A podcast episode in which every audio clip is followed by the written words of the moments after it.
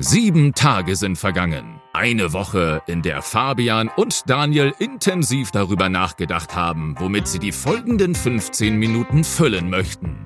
Klar war, dass es um Vernunft gehen soll, zumindest irgendwo im Kern. Wir alle sollten vernünftig sein, zumindest dann, wenn es um die wirklich wichtigen Themen geht, oder nicht? Wie auch immer. Herzlich willkommen bei Bittersweet Reason, dem einzigen Podcast, den man schon allein aus Vernunft hören sollte. Fabian, jetzt ist es wirklich passiert. Zum ersten Mal. Was denn? Du sitzt nicht hier, du bist nicht hier. Ich sehe dich auf einem kleinen, kleinen Bildschirm auf einem Gerät, dessen Hersteller wir nicht nennen möchten. Und der Stuhl gegenüber von mir hier im Studio ist leer. Das ist richtig. Ähm, eine traurige Premiere bei Bitte Reason Folge 735 ist es endlich passiert. Wir sitzen lokal getrennt voneinander. Äh, aus verschiedenen Gründen. Wir haben uns entzweit. Ähm, das ist erstmal der gewichtigste. Versuchen zwar dieses Projekt noch irgendwie am Laufen zu halten, schauen jetzt, ob das über Distanz funktioniert oder ob die Differenzen so unüberbrückbar sind, dass wir das Projekt begraben müssen.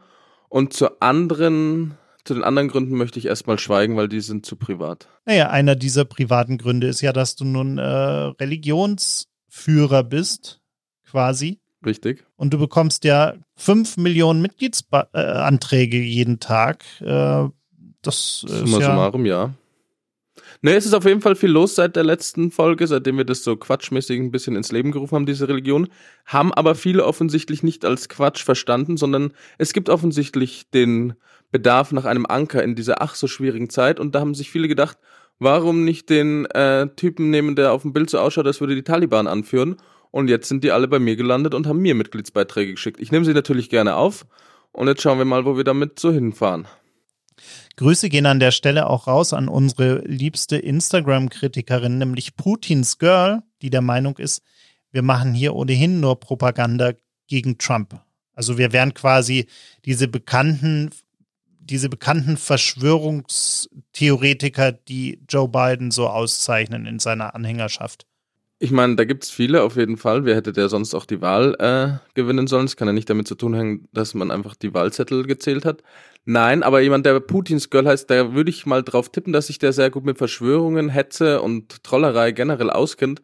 Also wenn der uns sowas vorwirft, dann müssen wir das im ersten Moment natürlich ernst nehmen, weil, wie gesagt, das hört sich so an, als käme da jemand aus dem Fach. Aber unabhängig davon, was so mit deiner Religion abgeht, hatten wir ja auch ein paar gute Nachrichten diese Woche, nämlich der Impfstoff scheint auf der Zielgeraden zu sein. Und äh, Deutschland hat sich mal so mir nichts, dir nichts.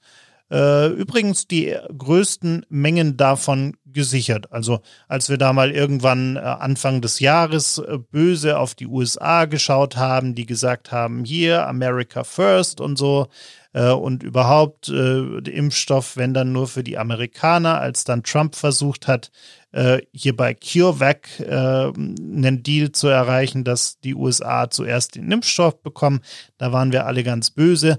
Und dann kam irgendwie hier jetzt äh, BioNTech um die Ecke und äh, naja, und dann haben wir uns als Deutsche erstmal die größte Menge gesichert ethisch, Gut. moralisch auch nicht so ganz. Alles einwandfrei, Daniel. Ich möchte da nicht, dass du da irgendwie ein Geschmäckle reinbringst. Alles einwandfrei, weil man muss ja so sehen. Die Amerikaner haben das aus purem Egoismus gemacht, weil sie sich für die Krone der Krone der Schöpfung halten und sagen sie, wie gesagt, America First, stehen über allem, was ja natürlich totaler Quatsch ist.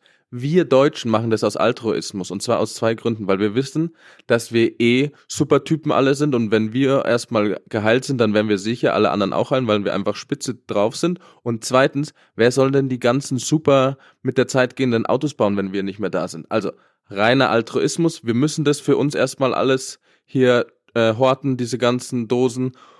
Und dann im nächsten Schritt können wir dann schauen, wer da noch was abkriegt davon. Aber im ersten Schritt absolut richtig gemacht. Danke. Ja, der Spaniens ist ja jetzt auch äh, fleißig damit beschäftigt, die Impfstrategie auszuarbeiten. Äh, Guter Mann. Ja. Und das führt dazu, dass es natürlich ganz, ganz viele Spekulationen dazu gibt, wann denn der Impfstoff kommt, wer ihn denn bekommt und äh, wie gut er wirkt und all diese Dinge. Hat auch dazu geführt, dass ich diese Woche gelesen habe, dass ja jetzt diese Impfzentren gebaut werden sollen oder ja eingerichtet werden sollen.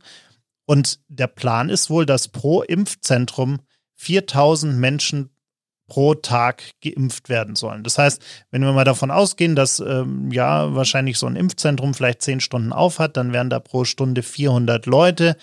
Ob die jetzt alle eineinhalb Meter Abstand halten, hm. aber es ist natürlich äh, eine gute Nachricht für all diejenigen, die seit Ewigkeiten äh, deprimiert sind, weil es keine Großveranstaltungen mehr gibt. Denn äh, ja, vielleicht werden jetzt ja diese, diese Impfzentren zu den neuen Corona-Hotspots.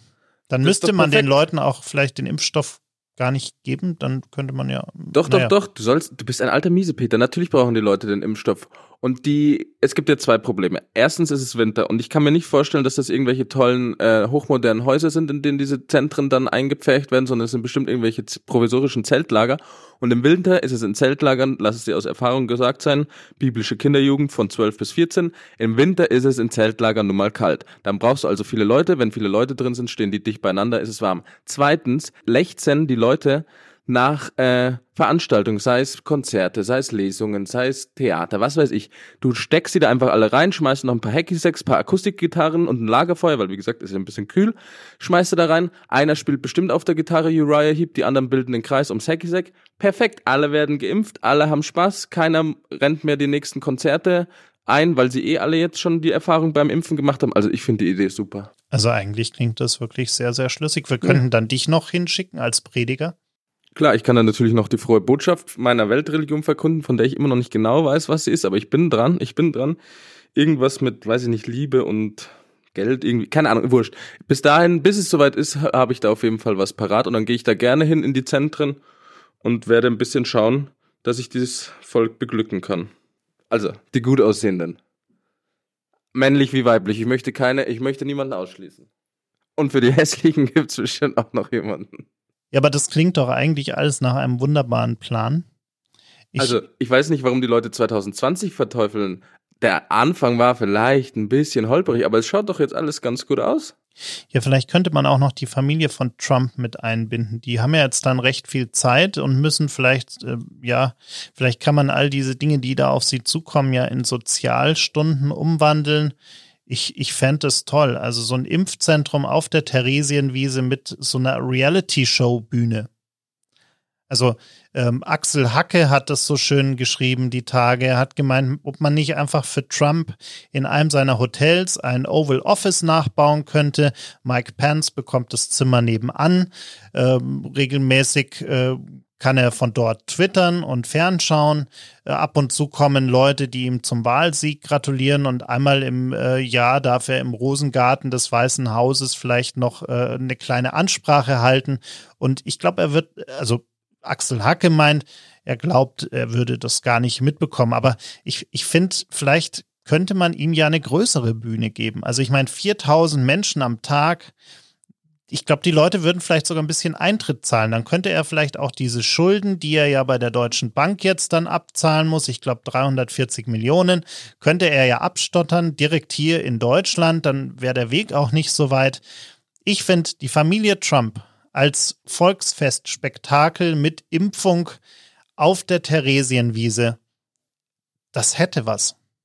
Also zum einen möchte ich nochmal kurz für alle unsere Hörer, die das jetzt auch hören über dem großen Teich und wo auch sonst immer mitteilen, dass ich der Einzige mit irgendwie diplomatischer äh, Funktion inne bin als Weltreligionsführer und ich möchte nicht, ich möchte nochmal klarstellen, dieser Podcast äh, stellt keine Einladung für Donald Trump oder seine Familie oder sonst jemanden aus dieser Sippschaft aus, hierher zu kommen. Punkt eins. Punkt zwei glaube ich nicht, dass die Deutsche Bank irgendwie Geld zurückfordert. Da sind sie ja nicht so groß drin. Die werden das irgendwie unter den Tisch fallen lassen, die Bilanzen ein bisschen frisieren. Zipi-Zappi. Liebe Grüße an die Anwälte der Deutschen Bank an dieser Stelle. Und zum dritten wollen wir jetzt natürlich nicht schon wieder Donald Trump eine zu große Bühne in diesem ach so schönen Podcast liefern. Die kriegt er sonst wo schon überall. Was mich nur interessieren würde, Daniel, Axel Hacke, äh, von mir auch sehr geschätzt, lese ich sehr gerne die Kolumne im SZ-Magazin, aber ich habe so das Gefühl, du hast mir den in einem persönlichen Gespräch letztens erst erwähnt. Warum ist das, Daniel? Ja, Axel Hacke kommt tatsächlich in den nächsten Wochen auch zu Gin and Talk und wir werden uns ein bisschen über unterhalten. Gibt es ein Public Hearing bei mir? Zwei Hausstände sind erlaubt, also kann noch einer kommen und ja, dann hören wir uns das alles schön an. daraus machen. Stimmt, es ist ja dann Gottesdienst. Ach, kommt alle vorbei zu meinem Faxgerät. Äh, Adresse ist äh, äh, Nummer 12. Und dann hören wir uns den bestimmt super tollen Podcast von dir und Axel Hacke an. Wenn das nicht ein Plan ist. Dann Sold. würde ich sagen, haben wir alle Worte ausgesprochen. Bis nächste Woche. Zum Schluss. Tschüss.